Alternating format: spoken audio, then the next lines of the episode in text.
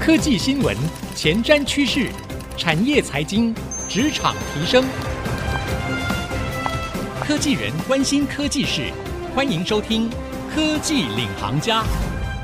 听众朋友您好，欢迎收听 IC 之音主客广播 FM 九七点五《科技领航家》，我是节目主持人朱楚文。ChatGPT Four。出来了之后呢，又让大家非常的惊艳，甚至还有不少的工程师直接使用 ChatGPT 来帮他写程式。那有人说呢，这可能会带来全民 AI 的时代，因为就算你不会写程式，说不定你也可以叫 ChatGPT 来帮你完成梦想。真的是这样吗？今天我们特别邀请到一位前 Google 的工程师，现在也是知名的 YouTuber 毛巾，来到我们的节目当中哦，跟我们一起聊聊他所看到的整个现象，以及他自己实际使用上面的经验哦。欢迎毛巾。楚文好，我是毛巾。好，毛巾要不要先跟我们听众朋友来自我介绍一下？好啊，我现在经营一个科技的 YouTube 频道，叫科技与人毛巾。然后我现在同时也是自媒体大学教育的技术长，然后我也经营一个数位行销公司，然后也是技术长。我之前是担任 Google 的研发工程师。嗯、呃，你在 Google 做了多少年？我在 Google 待了三四年吧。那三四年，所以你的工作就是去写那些软体，写 code。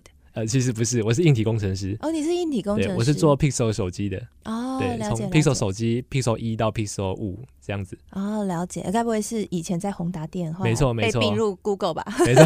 没错。OK，我在科技圈我有 follow 到。好，那所以你对于这个 ChatGPT 出来之后，其实对你来说，其实这也是行业内的事情。虽然你是硬体啦，但应该也不会觉得很陌生，像我们社会组一样，然后看看到一个神奇的，就是一个不同领域的东西出来了。我自己也有看到你自己在呃。YouTube 频道上面也有做 ChatGPT 相关的介绍。对，我有访问那个陈云龙教授。嗯，陈云龙教授他也是非常厉害哦，在 AI 界现在女性的一个非常重要的技术的代表哈。那我想问一下啊，你自己之前就对 AI 有所关注嘛？那这一次 ChatGPT 出来之后，有没有哪些功能是超出你原本预期的？嗯，虽然说我之前是硬体工程师，但我也要写 code。那我之前用 AI 方面是用在机器学习，那主要就是做一些手机相关的检测。因为如果我们要每一个数据都去用人工去看的话，太麻烦了。所以我们用机器学习的方式，让它机器学习找到一些 pattern，那我们就可以用机器自己告诉我们，哎，这只手机现在发生了什么样的 bug，什么样的问题，那我们工程师就可以用更有效率的方式去解决它。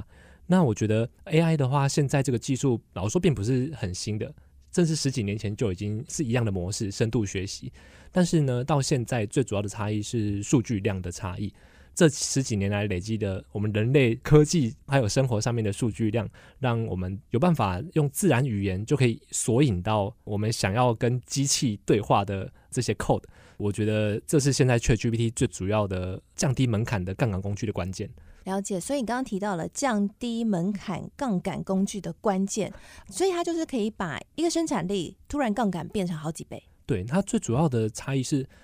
过去我们工程师跟机器对话要去学一门语言成绅士语言，但是现在呢，我们可以用自然语言当成是我们说咏唱魔法一样。嗯，我们用自然语言，我们就可以告诉机器人说：“哎，我今天要加一个网站，那这个网站我们用抽象语言就可以了。我们就说这个网站它要长什么样子，它是 for 可能是室内设计的啊，那它要有哪些元素，我们用口语的方式去表达。”电脑它就自动帮我们生成一段程式码，那我们直接用这个程式码复制贴上。哎、欸，这让我想到一件事，你知道，在过去啊，有一段时间，中国的富豪们都会让他的小孩去写程式，因为有人说未来的沟通都要懂程式语言，所以有很多有钱人的爸妈都送小孩去学程式语言哦。其实，在新竹这边也是蛮普遍的一个现象哈。但是 ChatGPT 出来的时候，学程式语言该不会就不那么重要了吧？我觉得。可能会有一定程度的改革哦，像我们说资工系，他们学的东西并不是只有写 code 啦，因为资工系要懂电脑的底层逻辑嘛，它整个电脑的架构，我们才能够正确的使用电脑帮我们解决问题。那写 code 其实只是一个很 routine 的作业。我自己是硬体工程师，我也要写 code，那我会认为说，如果你现在的职能、职业的技能是只有写 code，就是说你要解决一个问题，那你只会写这个基本的程式码的话。你这个工作是真的很有可能被机器人取代，而且现在就已经可以被取代了。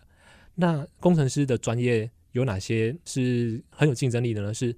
呃，我们要要解决新的问题，因为新的工具呢，它帮我们节省了很多的负担。那我们更有效率之后，我们应该要去尝试解决现在，比方说新能源的问题，或者是说现在的城市语言或是网站设计，还有哪些是可以更高效的，可以设计的更美观的，像这样子更高层次的技术问题，我们去解决它。那这样子才是 ChatGPT 正确的使用方式。那你直接来跟我们分享一下，你怎么使用 ChatGPT？听说你用 ChatGPT 做爬虫的 code，然后还用它来写 AI 绘图的 code，可以跟我们分享一下？这个最主要是因为我现在做自媒体相关的领域，然后也做数位行销。那现在数位行销的话，就是影像跟声音嘛。然后我们最大的 bottleneck 就是说，我们需要去呃生产出声音跟影像的素材。在过去啊，我们一段文字脚本写好之后，我们会需要去拍摄的动作，那甚至要去网络上面 Adobe Stock 去花钱买各式各样的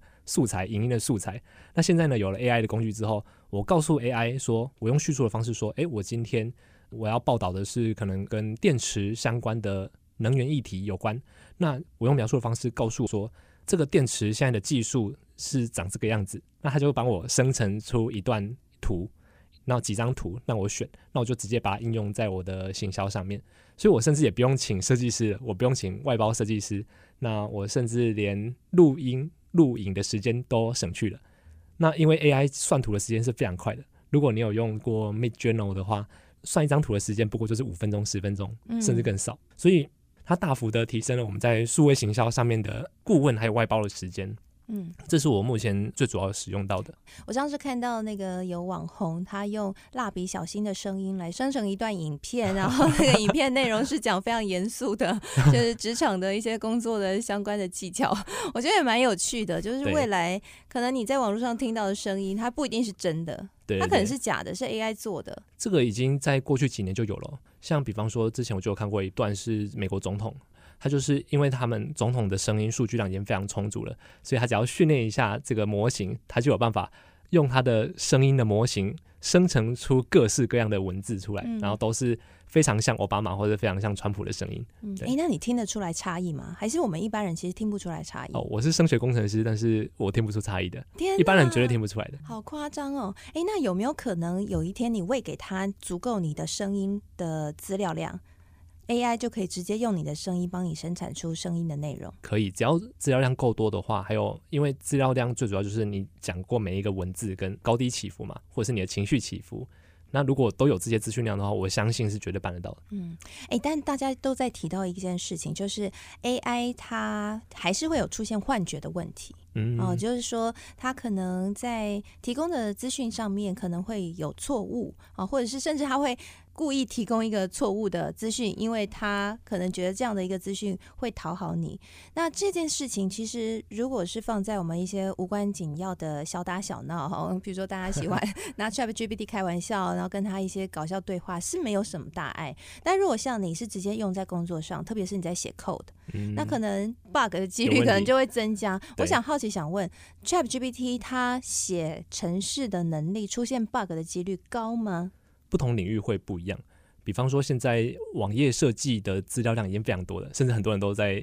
GitHub 上面上传他自己的开源程式嘛。ChatGPT 微软是大股东嘛，GitHub 就是微软的，所以 GitHub 的资料库他们都可以去索引到。所以如果是像网页设计这么基础的、行之有年的技术的话，出错率很低其实。但是呢，如果是像比方说我今天要跟不同的机器沟通，像是我今天要跟电脑设备或是跟手机。有一个新的 App 出现了，那我想要去设计它、design 它，这可能过去的人没有做过嘛，所以我请 GPT 做，它做出来可能 bug 会非常多，因为可能这些串接的界面，包含现在 Type C 各种的传输的网通的界面，都可能是新的，所以呃那些协定是新的的话，那 ChatGPT 可能它不知道，它用旧的应用程式去解决这个问题的话，那速度可能就会很慢。嗯、那这个就是我们工程师需要一直去 upgrade 自己的在创新科技上的技能的关键。嗯，你自己在看 GPT Four 这个相关的技术，对你来说最惊讶，或者是让你觉得我们最需要留意的地方是什么？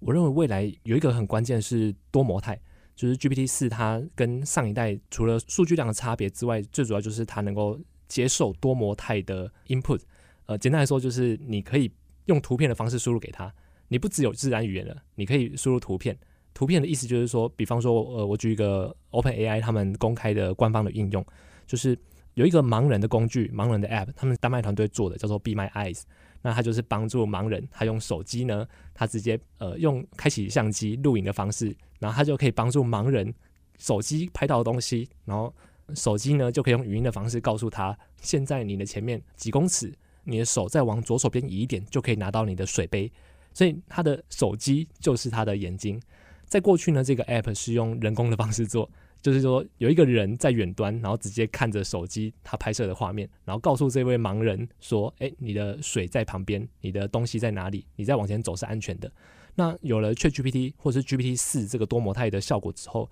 哎，我们不用那个人了，就远端不需要再一个人工的客服在旁边一直要 stand by 等着这个盲人开启功能，而是电脑程式它直接装进你的手机里面，然后呢，你的手机就可以自动的告诉你说：“哎，你的前面有什么东西。”所以，Be My Eyes 可以大幅的减少客服量，而且也可以让盲人在非客服工作的时间，也可以所有的人都可以去使用这个 Be My Eyes 这个盲人引导的功能。我认为这个是非常夸张的突破，因为现在是图片嘛，就是你的眼睛已经是可以被电脑取代了。那未来会不会语音、声音，或者是你的触觉、嗅觉，如果这些资讯也可以 input 到 GPT 里面，让它生成呃你想要的资讯的话？这个机器人它真的会越来越像一个人，我们就真的进到元宇宙的时代了。我们就 我们就全身都接满，像科幻电影一样，就是接满那个装置，然后我们就进入到异世界，进入到元宇宙的。真的，所以未来我们常在看那个《刀剑神域》，我们戴上那个 Netgear，、嗯、这个是宅宅术语，就是我们戴上那个头盔，然后甚至你的手触摸的触感，其实这些资料量，如果 GPT 它有办法承受这么大的资料量的 input 的话。那未来搞不好这样的前行的装置是真的可以成功的。嗯，所以你对这个，应该说科技的这样的一个快速的发展，你认为它会怎么改变我们在工作上的思维？或者从你的角度来看，你觉得你在思考人生，或者说思考整个工作的思维上面，对，会造成什么样的颠覆吗？或是你觉得以前 work，但现在绝对不 work 的事？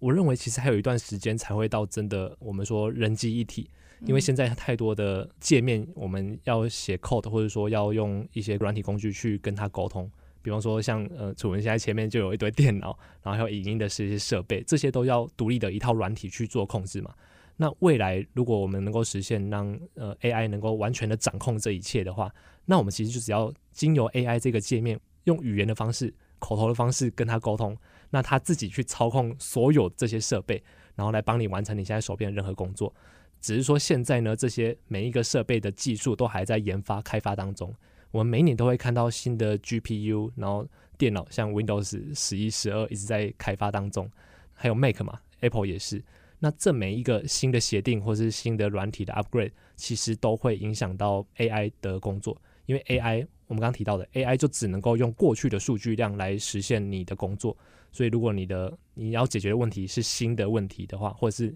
你的使用的软体已经被 upgrade 了，那你过去的写的 code 可能就没办法用。那这是 AI 目前的局限。哎、嗯欸，我觉得这件事蛮有趣的。所以人类还是会跑在 AI 之前，因为 AI 是依照我们喂给它的资料来进行生成。对。所以如果人类没有提供一些新的资料，其实 AI 还是没有办法再运作，它没办法成长。但有没有可能一天 AI 它自己可以生成资料？哦，这是有可能的哦。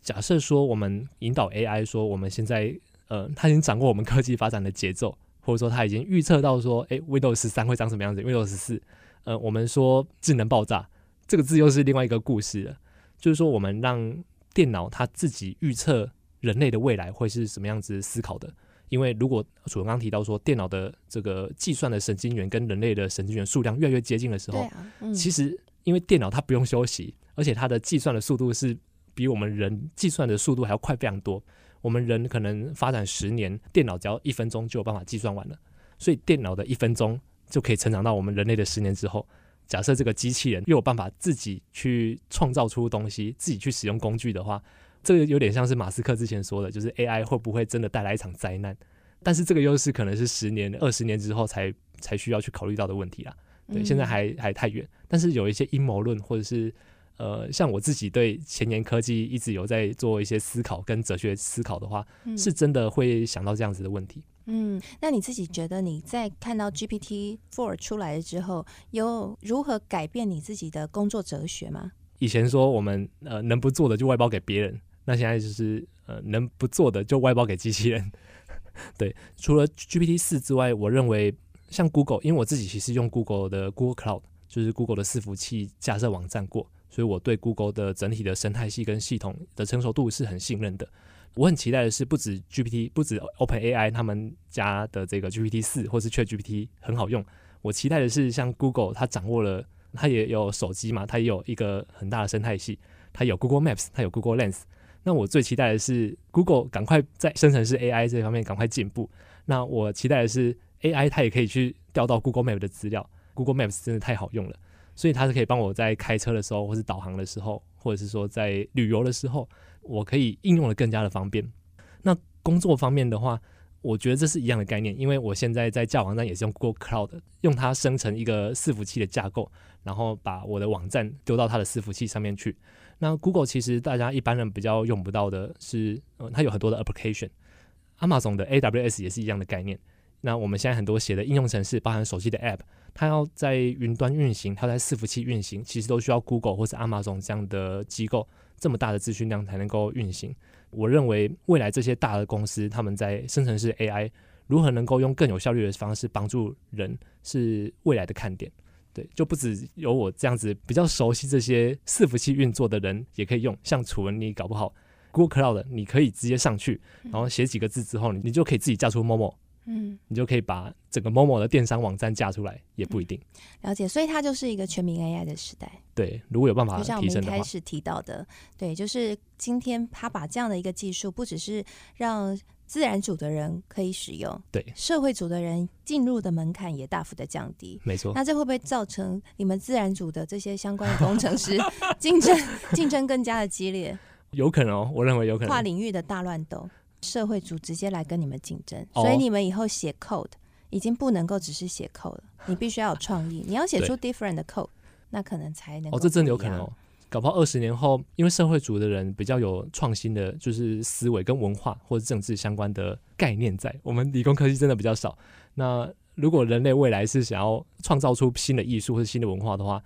社会组的人如果掌握了 AI 这项工具的话，我认为自然组的人是真的要警惕一下。嗯，对，了解。所以我觉得这个世界未来会变得，其实到现在还没有办法掌握。对，因为说真的，如果说今天写 code 这件事情普及化的话，在未来所有人都可以写 code，那也会让所有的软体大爆发。会，那我们说的软体红利时期也结束了。可能就会结束了，对吧？因为其实现在整个科技业是一个软体红利时期，我们看到的科技巨头们清一色几乎都是软体巨擘嘛，在那一波呃两千年的网络泡沫之下生存活下来的科技公司，就是现在我们所看到的美国的尖牙股，差不多嘛。对，没错。对，但是这一波的红利可能会在 ChatGPT Four 出来了之后改写了。我现在很期待的是，我们看到这个 AI 到底能够真的实现的程度是多少？我认为它的进步空间还是蛮大的啦。包含我们现在很多的技术都还在开发发展中的状态之下，还没有很成熟。对，所以自然组近二十年可能还还不会失业了，还不会失业 哦，不用担心了哈，以后也不会失业了，因为你们还是会走在 ChatGPT 的前面。啊、只是像台湾二十年前也没有多少工程师啊，现在工程师比较多嘛。对，对，只是说在未来的思维方式可能要更弹性化，嗯、或许你们要更多的去跨领域到社会组的这个部分去了解更多的人文、艺术和政治，才能够让你到时候写的 code 不是像 AI 写的 code 一样。而是有一个崭新不一样的生命在里面。没错，我该去读历史跟地理了。好啊，这是今天的结论，然后非常有趣啊，提供给所有我们科技业的听众朋友来参考。谢谢今天毛巾来到我们节目当中，谢谢楚文。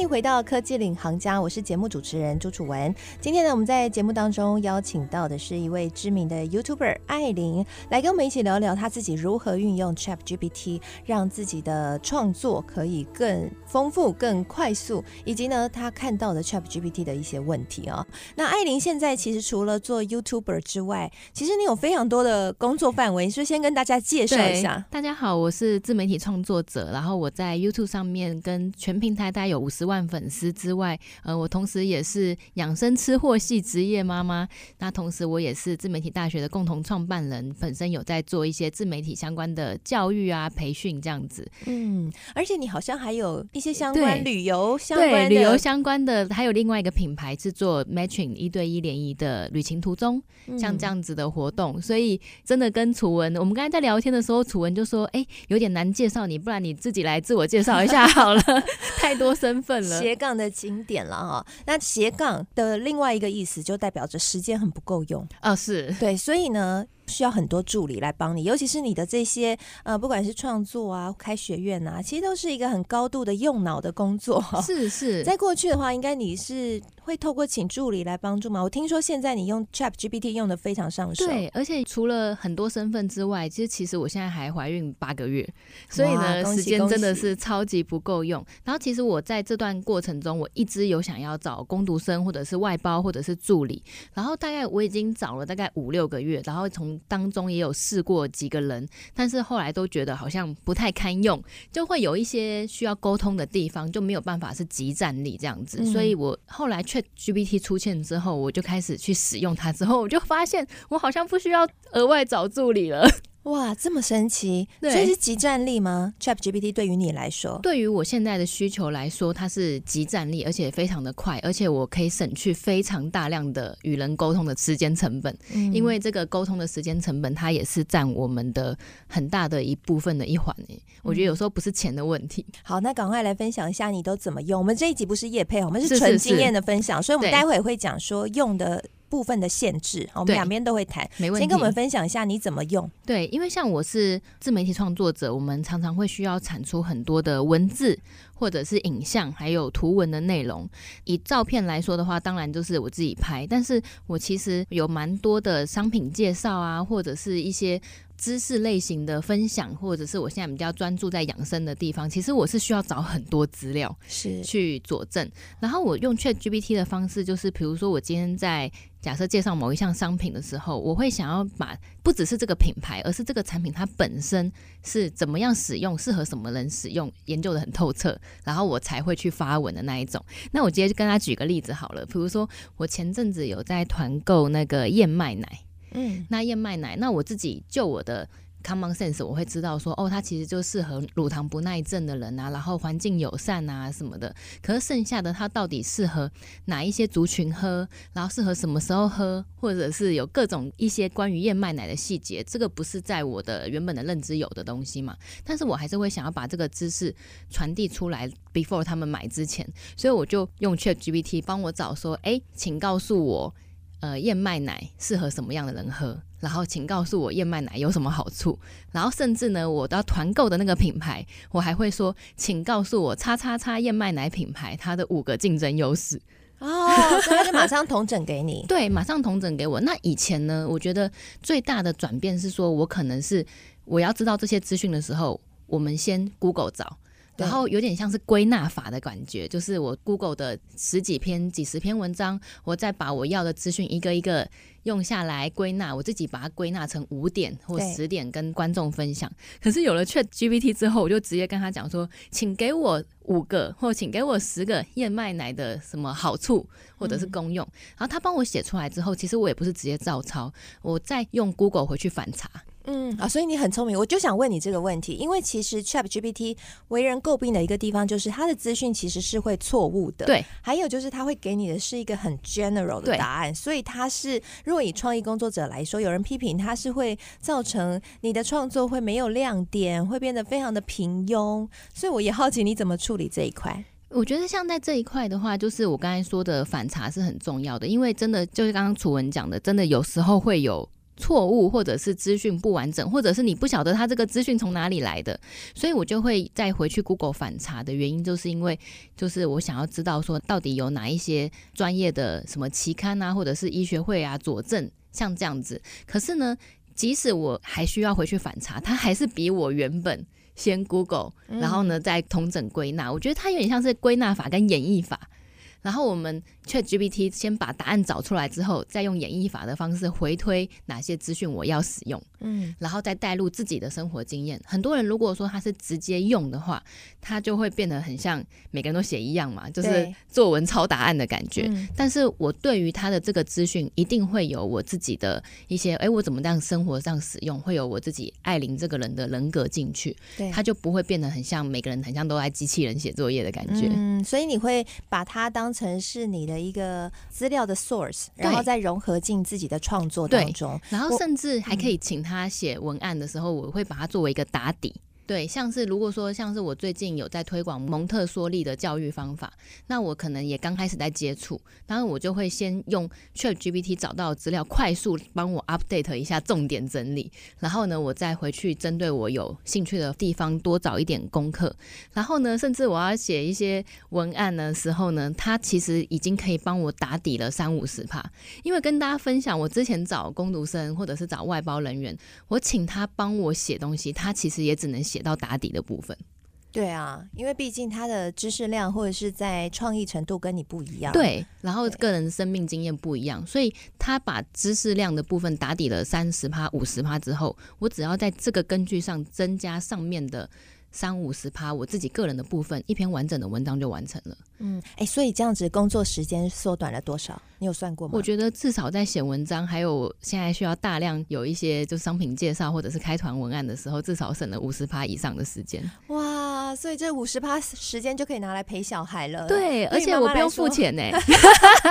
有啦，它其实 ChatGPT 也有付费的版本，对对，就可能会生产文字会快一点。对，但是我现在用到的都是不用付钱的版本，我就想。想说啊，我之前给人家打底，我可能一篇我不太满意的，我还是要付个八百一千二啊。嗯，哦，所以你过去要付到这样钱。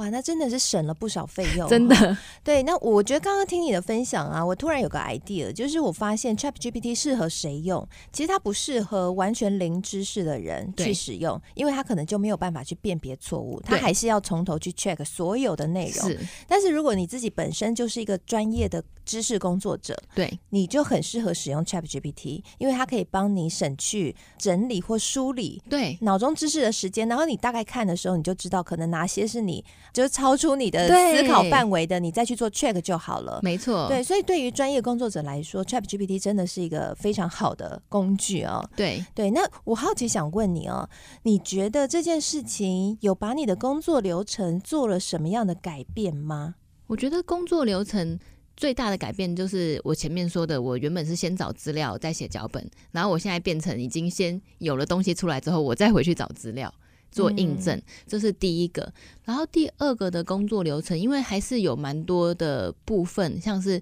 比如说以影像，以我们像自己露脸的话，影像或者是声音什么，还是需要靠自己的时候。哎，我有看到有人分享，完全用 ChatGPT 做好一支 YouTube。已经可以做到了，是哦，对，但是没有他的脸，他就是运用图片，然后还有用其他的声音，对对对，这个肯定是可以做到，只是因为像我们长久以来经营是个人品牌的话，对，就会需要露脸的状态下，还是有这些我不得不出现的。但是如果不是这一种的话，我就会尽量多用一点创意去把这件事情分给 AI 帮我工作。嗯，哎、欸，那我好奇想问哦，有了 ChatGPT 之后，你刚刚说工作时间节省了百分之五十，是？那你会把那百分之五十的时间拿来休息？你觉得生活品质提升了，还是你会去做更多的工作？我会去做更多的工作。所以其实 ChatGPT 它会使得整个产业的竞争力出现变化，对不对？对，我甚至还会去进修。就是比如说，我很多东西想学，但是之前可能因为工作时间太长，没有办法学。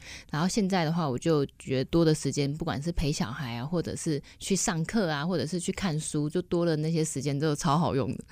哇！所以你看呢，我们听众朋友大家可以思考一个问题：ChatGPT 出来的时候，将会把整个职场的游戏规则给打破了。如果会用的人，就像艾琳一样，会产生多余的时间，甚至是让你的工作效率是增加了一倍。呃，你的竞争对手他就更积极的工作，他的工作产量提升，那其实对你，如果你不会使用的话，哎，这是一股压力哦。对，那或者是他可能会拿这个时间拿去进修，那如果你不会用的话，这也是一个压力哦。所以我在这个产业，我看到是像我是以在自媒体领域来说，我是生活型创作者，所以其实是还好，但是我有看到一个。小小的可能是危机，也可能是转机，就是 for 知识型的创作者。嗯、因为知识型的创作者，我举最简单的例子，假设他是说书好了，是对。那其实如果说现在 ChatGPT 它越来越发展之后，搞不好一本说书它里面需要的资讯，就是像刚才楚文说的，可以全部的脚本啊、内容啊，或者是 summary 懒人包这本书的懒人包，全部都是 ChatGPT 就可以帮你完成的。那这样子的话，这个知识型创创作者跟另外一个讲同一本书的知识型创作者，他们可能之间就没有差别，跟 AI 就没有差别了。嗯。是，如果他只是把书的大纲讲出来，应该就没有差别。对，他如果只是做懒人包的话，对，只是做懒人包。但如果他放入他很多的启发和个人经验，可能就还是有差别。对，所以在未来应该会是更个人化、对，更独特化的时代，才会有才会有创作的必要性。所以那个人在里面的角色会变得额外重要。像我自己其实也是看蛮多一些说书的创作者频道，或者是一些说书广播什么的，然后我就发现说，就是。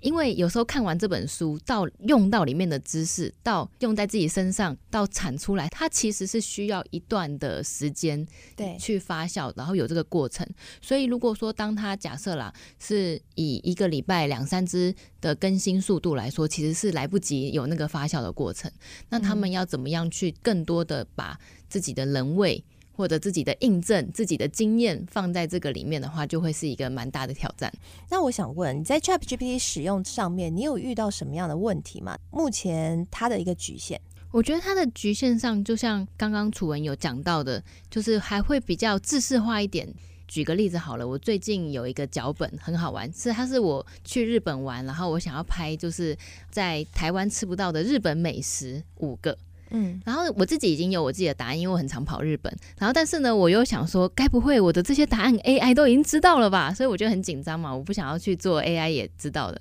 所以我就去。这很有趣，所以你现在会希望做一个 AI 不知道的东西？为什么？因为我会觉得说，如果这个东西大家随便都可以知道，他干嘛来看我影片？没错，对。所以以后其实对于知识工作者、创意工作者的门槛会更高。对。所以呢，我那时候在拍这个影片之前，我还特地去找 ChatGPT，然后我还用几种不同的问法，然后但是好险呢，我发现我还是比 AI 强一点。怎么说？你怎么问他，他答什么？我的主题就是呃五个你在台湾吃不到日本美食，然后我一样的把这个主题我把它问 ChatGPT 说，请告诉我十个台湾吃不到的日本美食。就是在日本才吃得到的这样子，结果呢，他跳出来的答案呢，都是日本食物没错，但是都是台湾非常常见的，啊，什么鳗鱼饭啊、嗯、咖喱饭啊什么的。嗯、但是我选的就是真的都是它里面没有讲到的，哦，像是有一些那个猫子锅、内脏锅。哦哟，这个我连听都没听过哦，真的吗？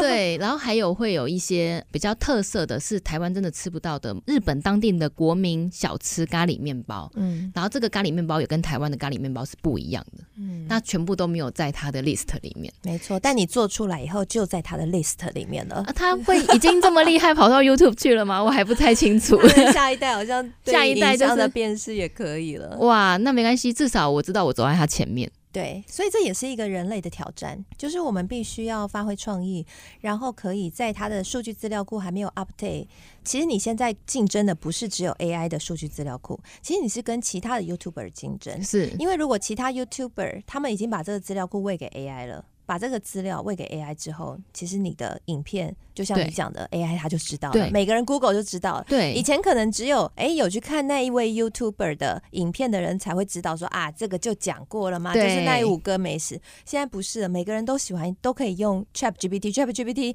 是现在世界上最快使用人数破亿的平台，对所以大家一 Google 通通知道以后，就没有人要看影片了。所以像因为我本来在做内容的时候，假设是这种类型的内容，我本来就会去看别人有没有做过。所以它已经是我本来就会做的事情，只是我现在多了一个。在 ChatGPT 上面的印证，就是可以让我知道说，好，至少我这个的原创性是够高的，我不会让进来看到的人觉得说是随便就可以看到啊，乱讲的这样子。嗯，对，因为毕竟以前在搜寻可能会搜寻自己知道的人，但 ChatGPT 它等于是帮你爬虫爬了所有，对这个爬虫的概念，对潜在竞争对手有没有做过这相关主题，所以对你们来说，其实竞争对手的分析也会更方便，对，也会很方便，而且也会知道让我知道说，哎，哪一些。假设他都已经知道，那我还有哪些不同的切角？其实我是可以很灵活的去变换我的内容的。嗯，哎，那如果说真的，你今天找的五项台湾吃不到的日本产品，啊，真的其中有假设三项是 ChatGPT 都已经一样的回答了。对，你刚刚说切角还是会让一切不一样，我们想要了解一下人类的切角。会怎么样能够改变这一切？那我可能的话就会加入我自己个人的喜好，因为我觉得这个在现在的经营来说也非常重要。比如说，我现在也是因为怀孕带小孩的关系，我就比较重视养生健康。那我可能就会调整一下，就是从这五个或者是十个里面，我找是有符合我的养生健康元素的美食在里面。然后甚至说，比如说我刚开始在做这个主题的时候，虽然我影片出来是五个吃不到的，但其实我 list down 了十五个，嗯，所以呢，有一些就是跟重复的，或者是我觉得相较来说没有这么特别的，在网络上其他人啊，或者是 GPT 大家都已经告诉你了，那我就把它删掉了，嗯，所以我必须要走在前面，可能多走个两三步。嗯，了解。所以大家应该有 get 到了哈，就是在创意工作者在未来的工作或者说发想创意的形态上，找一个大家没有听过的东西，ChatGPT 不知道在这个数据库之外的内容是非常重要的第一步。第二步就是独特的个人经验的切角，是会让我们的内容与 ChatGPT 的内容不同，是这会是很重要的，也是整个思维模式的改变。对这个思维模式的改变，我觉得其实本来这个领域的经营上就有慢慢切向说，哎，我们这个人的定位啊，还有人设很重要。只是有了这个 AI 之后，我感觉它会加速这件事情的发展。懒人包类型的啊，其实呃，我们刚才讲到比较没有个人风格的，我。举例来说是品牌账号好了，假设他的品牌账号一直都是以分享知识为主，然后少了一点个性化的人设啊，或者是这个小编他是什么样的设定，或者是品牌他自己是一个他有什么样的个性的话，比如说我举保养品品牌为例子好了，那保养品品牌的很多的在做自己的自媒体经营，都会告诉他的消费者啊，或者是他的粉丝说，哎，呃，我们使用 A 酸啊或 A 醇要注意的事项啊，像这样子。懒人包类型的，而没有任何的，就是他自己的理念，或者是他自己的独特的观点存在的时候，就会反而大家就会变成跳过跳过。哎，我发现这有一个很有趣的现象啊，就是在以往，以往我们都是看实体的产品。比如说刚刚你讲的卖面膜、卖保养品、卖各种东西，到这几年才开始出现很多很多的知识型的产品。那我发现哦，在以往这个实体的产品，其实就已经经过了刚刚你讲的个性化的变革。就从一开始我们追求 CP 值，到后来我们强调每一个产品要有个性化，没错，要有它的品牌个性化，消费者会因为你的品牌很有个性去买你的产品，不只是因为那个产品好用不好用而已。是是是对，但是知识型产品其实还没有经过这个变革。对。ChatGPT 出来了之后，就把这一个变革给启动了。就是未来不只是你的知识容量厚与不厚，而是你的知识是不是有个人风格？对，是不是个性化的？我可能因为喜欢你这个人，我才去了解你的知识，对，而不是因为你的知识真的非常好用而已。对，对，因为现在的市面上的产品真的是非常非常多样化，像是因为我们。前阵子有开团购课，然后我们就有很多的品牌啊，他们想要做数位转型的时候，就有来参加我们的厂商班的时候，我在课堂里面我就给他们一句话，也是我的在日本总部 Co Japan TV 的老板他说过的，他就说：“诶，世界上不缺一个产品，缺一颗心。”嗯，因为现在的产品真的太多了，我们真的很难找到哪一个产品是哎，真的我们把它开发出来，它是性价比又最好，然后外观又最独特，或者是什么就非它不可的元素。但是现在很多的小品牌林立嘛，反正我们发现说这个分众化越来越明显，然后每个小品牌它其实如果有做好这个个性化的话，它都有办法在市场上有立足之地。那现在我觉得知识工作者还有知识产品也是因为。比如说，呃，像不管是教自媒体经营的啊，教投资的啊，现在其实也很多，越来越多的老师出来开课嘛。嗯。但是为什么有些有些人跟他学，有些人跟他学，有些人跟他学，那就是一个喜不喜欢嘛？对，认认？或者是他的风格？对，你觉得说，哎，他是属于一步一脚印的啊，还是属于是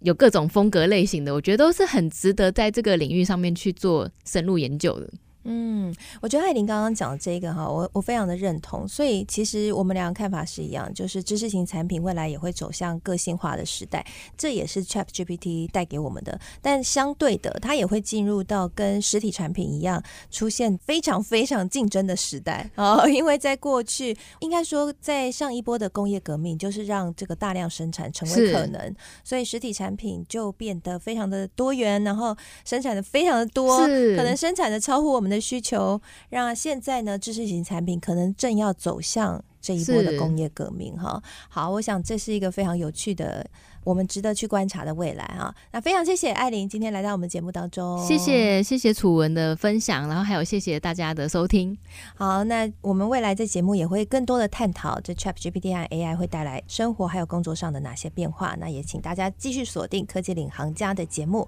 那我们现在节目呢，除了会在 IC 之音主客广播播出之外，也会同步上到 Apple Podcast 和 Spotify。邀请您如果喜欢我们的节目的话，欢迎可以上到这些平台搜寻科技领航家，就可以随选随听我们所有的节目。节目了，谢谢您收听，希望内容对您有所帮助。我是楚文，我们下次再会喽。